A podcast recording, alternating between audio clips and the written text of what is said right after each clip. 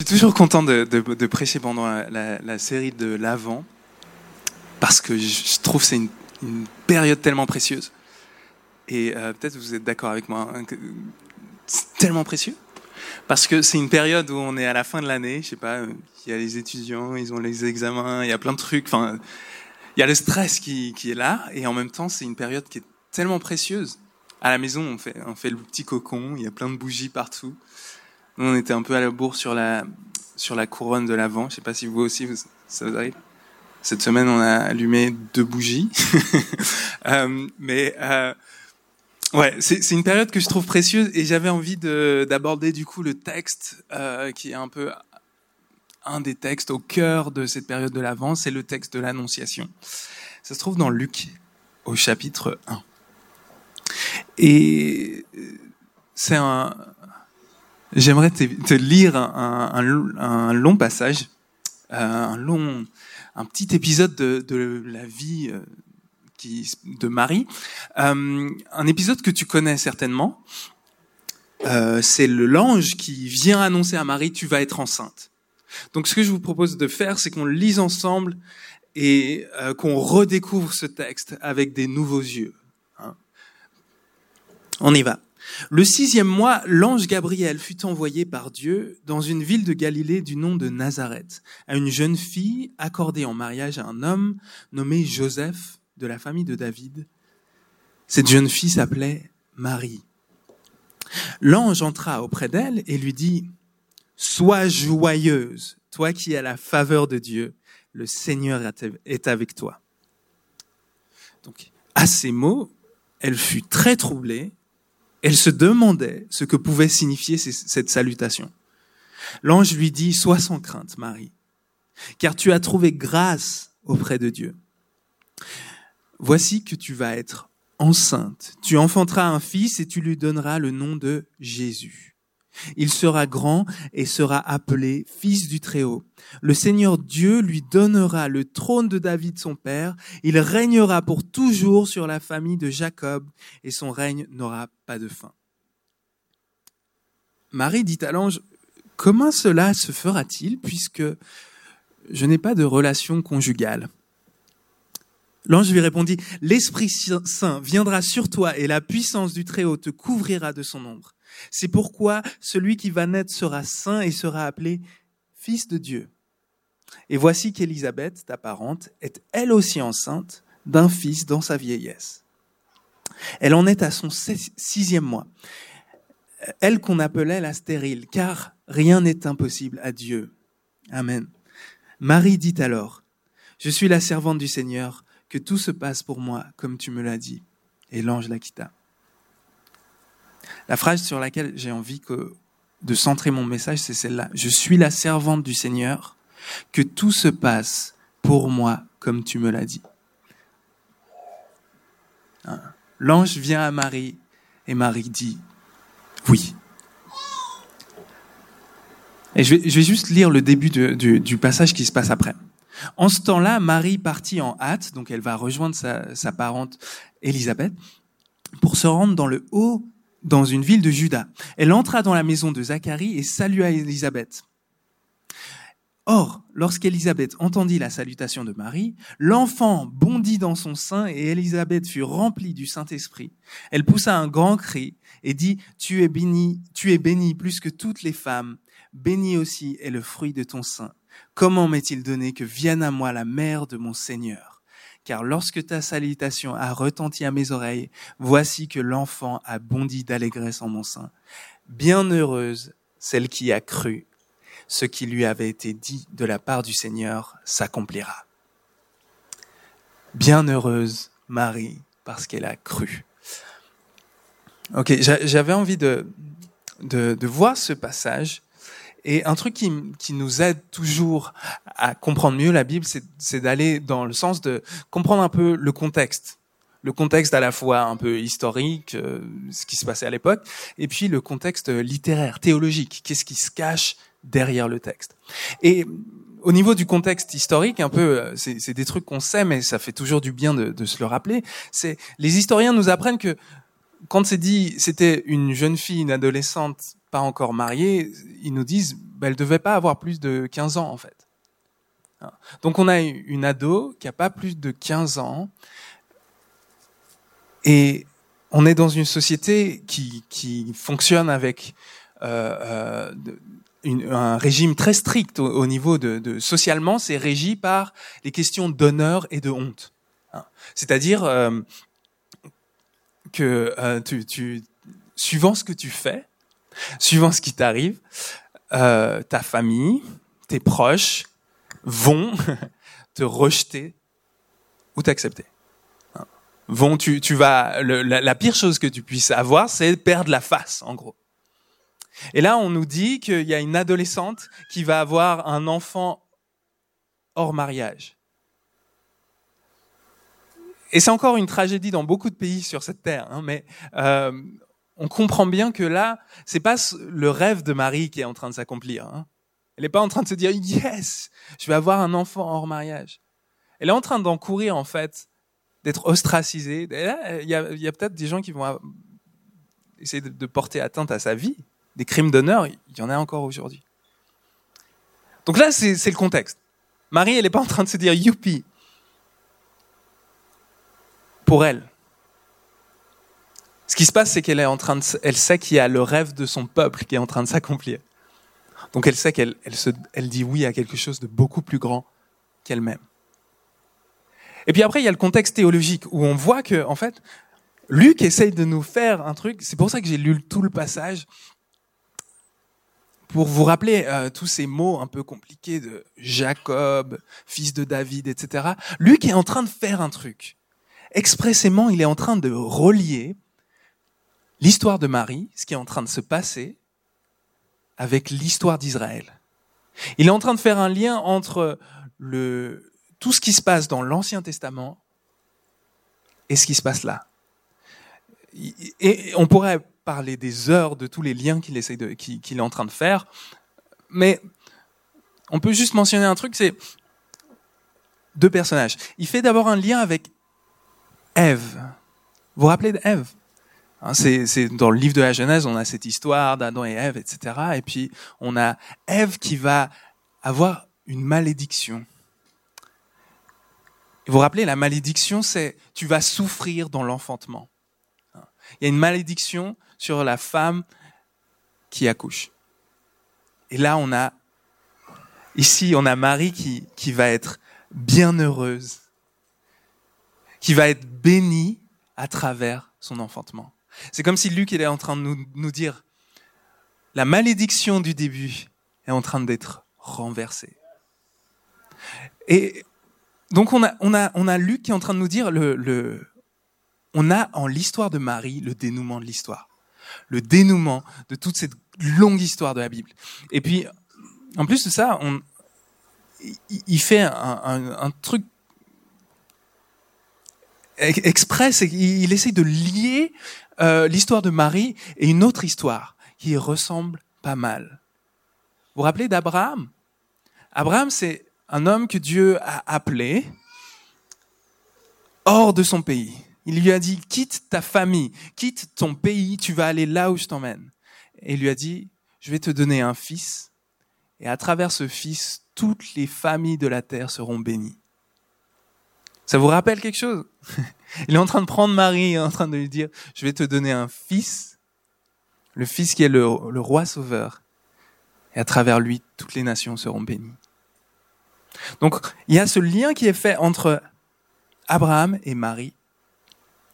Et Abraham, c'est, c'est le, le, le, père du peuple juif. Hein. Le père du peuple juif, par la foi. Hein, son acte de foi, c'est l'acte qui, son acte d'obéissance à Dieu, c'est l'acte qui, qui constitue le peuple. Et en ce sens-là, il est le père du peuple juif. Et donc, Marie, qu'est-ce qu'elle fait? Elle met sa foi en Dieu. Elle devient en fait la mère de l'Église, la mère du peuple de Dieu, la mère des croyants. C'est la première personne à mettre sa foi en Jésus, le Sauveur. Et c'est pour ça qu'on parle de, Marie comme la mère de l'Église. Non pas parce qu'elle est parfaite, non pas parce que euh, c'est une personne qui, qui, qui, en gros euh, euh, est sans péché et qu'il faut la vénérer, mais comme Abraham, qui est le père du peuple juif, Marie est la mère de l'Église. Et ça veut dire que nous, en fait, en tant que chrétiens, en tant que croyants, notre appel, c'est de faire rien d'autre que d'imiter Marie dans son oui à Jésus. Son acte de dire oui à Jésus, c'est ça qui ouvre l'âge de l'Église, qui ouvre le peuple qu'on est. C'est ça qui donne naissance à l'Église. Du coup, j'ai envie de réfléchir avec vous à ce que ça veut dire d'imiter Marie et de dire oui à Dieu. Et euh, donc j'ai médité sur ce texte, j'ai médité sur ce texte et, et euh, c'est passé un truc un peu surprenant, c'est que, euh, enfin c'est pas si surprenant parce que je reviens à ces lectures encore et encore euh, dans mes, mes lectures de philo, mais j'ai pensé à un autre texte qui fonctionne un peu comme ce texte. C'est un texte d'annonciation un peu. C'est un texte qui a été écrit par euh, le philosophe euh, Friedrich Nietzsche. Vous connaissez Nietzsche, c'est un peu le grand philosophe athée euh, qui qui n'était pas vraiment copain avec les chrétiens. Il exécrait le christianisme. Beaucoup d'admiration pour Jésus, mais très peu d'admiration pour, pour ses disciples. Il y a un pasteur qui dit, si quelqu'un te dit, moi j'aime Jésus, mais pas, mais pas son épouse, méfie-toi. Mais euh, ce que ce que Nietzsche dit, c'est, c'est euh, il, il, écrit une petite parabole, une espèce de petite euh, histoire philosophique euh, pour dire un, un, un, secret de la vie. Il imagine euh, quelqu'un qui, dans la nuit, est visité par un esprit, un peu comme Marie qui euh, qui voit en fait une apparition et il y a un esprit qui débarque dans, euh, dans sa chambre, et l'esprit vient et il dit à ce gars, toi, chaque seconde de, ta vie, chaque pensée que tu as eue, chaque souvenir, chaque, chaque décision que tu as prise, chaque expérience que tu as vécue, tu vas les revivre. Pas une fois, pas deux fois. Tu vas les revivre encore et encore et encore pour l'éternité, à l'infini. Et Nietzsche pose la question. Si ça t'arrive d'avoir cette apparition-là, cet esprit qui vient te dire, toute ta vie, tu vas la revivre encore et encore, tu pourras rien changer. Même la conversation qu'on a là, tu l'auras encore et encore. Est-ce que tu te prosternes devant lui comme un dieu? Ou est-ce que tu tombes à genoux en pleurant et en t'arrachant les cheveux de désespoir? C'est une petite histoire philosophique qui est très profonde parce que elle vient remettre elle vient mettre en question notre conception de la liberté. C'est quoi être libre? C'est quoi être heureux?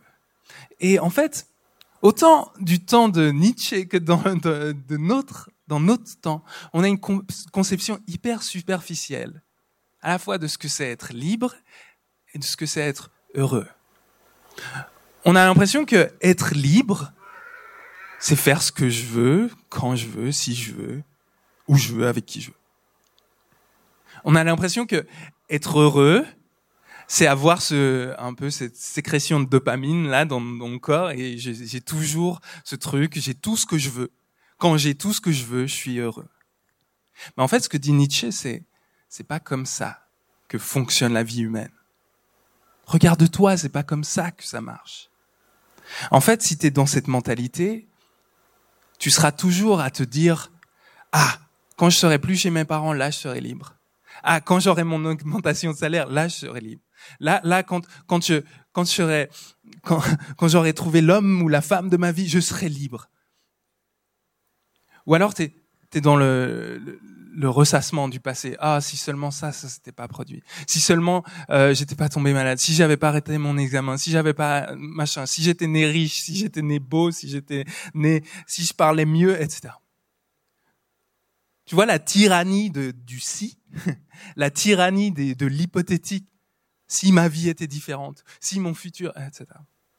Nietzsche dit non, ta liberté en tant qu'humain, c'est pas ça Il y, a, un philosophe qui, commente là-dessus, il dit, la vie, c'est comme une scène de crime. On arrive toujours en retard. Hein, tu, arrives dans la vie et tu n'avais pas prévu. C'est pas toi qui as choisi. Qui d'entre vous a choisi de naître?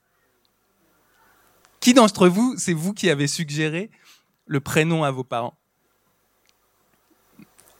On choisit pas, tu choisis pas la tête que tu as, tu choisis pas ta famille, tu choisis pas si tu vas être, tu vas souffrir ou tu vas pas souffrir dans ta vie, tu choisis pas si tu vas, tu vas, euh, toutes ces choses là, tu les choisis pas. Est-ce que ça nous renseigne? Cette notion philosophique, ça, nous renseigne qu'en fait notre liberté humaine, c'est pouvoir dire oui, oui à quelque chose qu'on n'a pas choisi.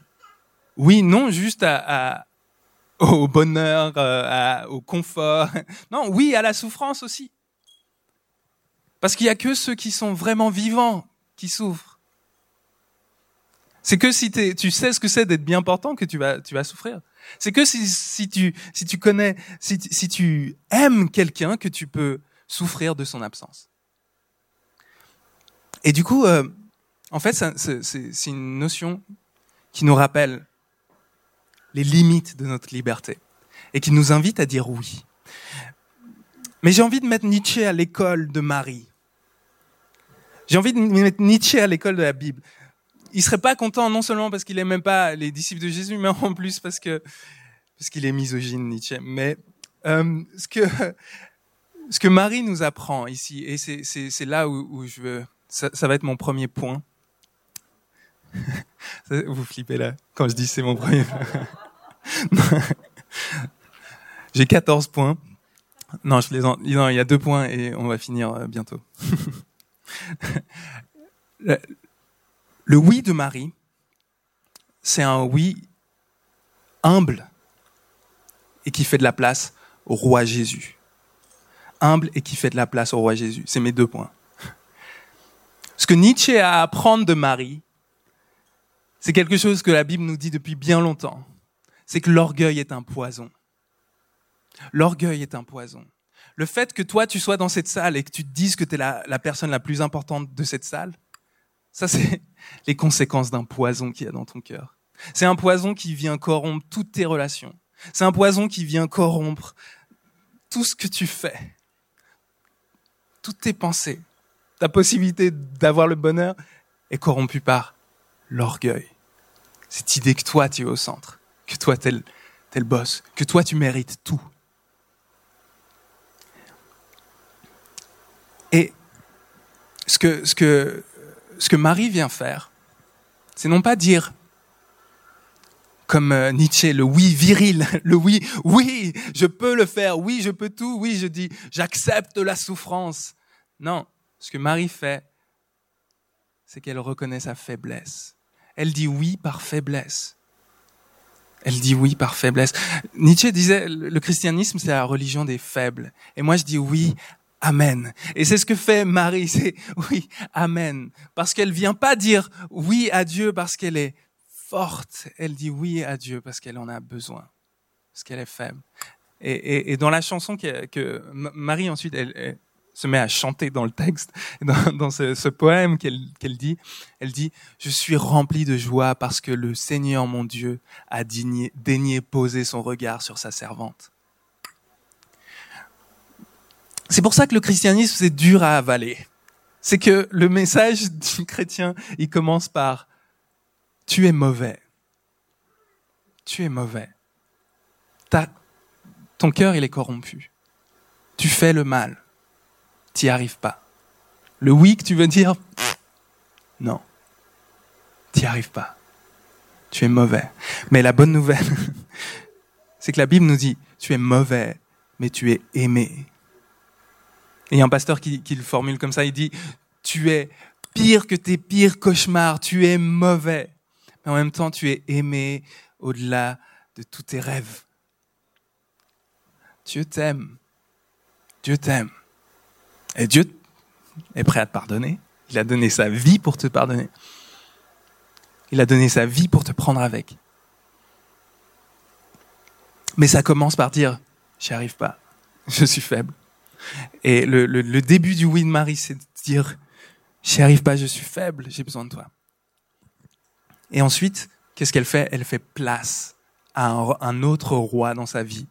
Elle laisse de côté son truc, genre, ah oui, je vais avoir une super vie avec Joseph dans ma famille et tout. Non, elle fait place à un autre roi qui vient bouleverser tous ses plans. Et je, veux finir avec cette idée, avec cette, question pour nous, c'est, est-ce que notre oui à Jésus, c'est le oui de Marie, où on part de cette idée, je, je, je mérite pas, j'ai besoin du pardon de Dieu, mais en plus, je l'accepte comme roi, pas comme coach, pas comme conseiller, pas comme bonus, comme roi. Parce que c'est ça, c'est ça dont, on a besoin. Si ton problème principal, c'est que tu es le centre de ta vie, c'est l'orgueil qui te corrompt, alors la solution, c'est de laisser cette place. Tu as besoin d'un roi aussi bon que Jésus. Et souvent, en fait, notre vie chrétienne, elle ressemble un peu trop à juste euh, rien de plus que nous, le roi, et puis Dieu en bonus. Nous, le roi, et Dieu en bonus. C'est-à-dire que, en fait, obéir à Dieu, souvent pour nous, c'est prendre soin de nous. c'est se reposer le jour du sabbat. C'est euh, euh, euh, prendre soin de son mariage, c'est prendre soin de ses amitiés, c'est prendre soin de soi en fait. Quand on jeûne, on jeûne de Netflix, on jeûne du trop sucré, on jeûne, on arrête de se coucher trop tard. Alors que Jésus nous dit non, moi je veux tout, je veux être le roi.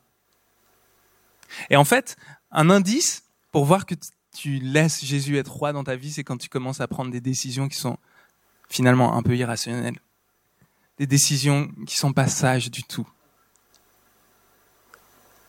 Hein? Je connais des gens qui ont déménagé d'une grande maison dans un petit studio juste parce qu'ils pensaient que comme ça ils pourraient faire plus de place au royaume de Dieu. C'est irrationnel. Il y, a des, il y a des gens qui choisissent de vivre dans une maison plus petite avec un loyer plus petit, comme ça ils peuvent donner plus d'argent aux pauvres c'est irrationnel. Les gens vont te dire non, donne, oui, mais de ton surplus. Et là, Jésus, il nous invite à faire plus, à aller plus loin. Donc on va prendre un, temps de, communion. La communion, c'est un moyen de se rappeler que, que Jésus, euh, non seulement c'est c'est le roi qui s'est donné pour nous. Non seulement c'est le roi qui veut devenir roi dans nos vies, mais en plus il s'est donné pour nous. Non seulement il t'invite à faire de lui le chef de ta vie, le maître de ta vie, mais en plus il, s'est donné, il a donné sa vie pour toi. Et, et ce que je, ce que j'avais envie de, de vous rappeler, de, nous rappeler, c'est en gros quand on prend la communion, on va prendre le, pain et le vin. Si vous avez, si vous pas reçu à l'entrée, vous pouvez demander à Maya ou à Philippe qui sont là. Euh, en fait, le sens de la communion, c'est de dire ça, de dire je suis mauvais. je suis mauvais, j'ai besoin d'être pardonné. J'ai besoin d'être lavé. Mais je suis aimé et je reçois ton amour. Je me nourris de ton amour. Ça, c'est le sens de la communion. Et je veux vous inviter, puisqu'on a vu cette, cette, cette, double sens de dire oui à Dieu, c'est admettre qu'on est mauvais et qu'on est aimé, mais aussi le laisser devenir roi.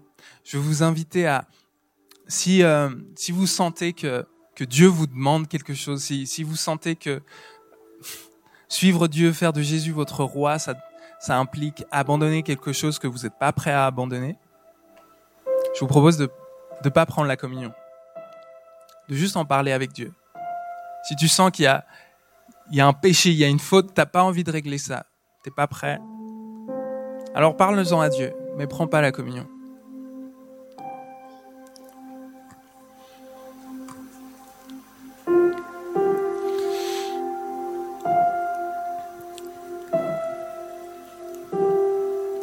Seigneur Dieu, on, te remet ce temps. Père, donne-nous euh, d'être mis en présence de ton Fils Jésus. Viens glorifier ton Fils Jésus dans cet acte de communion. Le Seigneur Jésus, dans la nuit où il allait être livré, prit du pain. Et après avoir rendu grâce, il leur dit, Ceci est mon corps qui est pour vous. Faites ceci en mémoire de moi. Seigneur Dieu, on te prie de, de bénir euh, ce temps, de bénir ce pain, que tu, nous, que tu nourrisses nos âmes avec le corps de ton Fils. Amen.